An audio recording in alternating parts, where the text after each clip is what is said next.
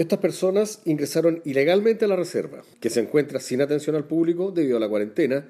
y luego procedieron a realizar la actividad de caza, que está prohibida en la unidad. La aprehensión se efectuó en el contexto de los patrullajes especiales que estamos ejecutando con carabineros, tanto en horario diurno como nocturno, para evitar incendios forestales y otros ilícitos como cortas no autorizadas de bosque, robo o hurto de madera, caza y pesca ilegal. Desde el comienzo de los patrullajes especiales, el jueves primero de abril pasado, cinco personas adultas han sido detenidas por caza ilegal y transgredir las medidas sanitarias en pandemia. Mediante este trabajo conjunto, también pudimos dar un aviso oportuno en torno a los 14 focos incendiarios que afectaron a sectores aledaños a la reserva la madrugada del viernes 15, lo que contribuyó significativamente al rápido control de esta compleja emergencia.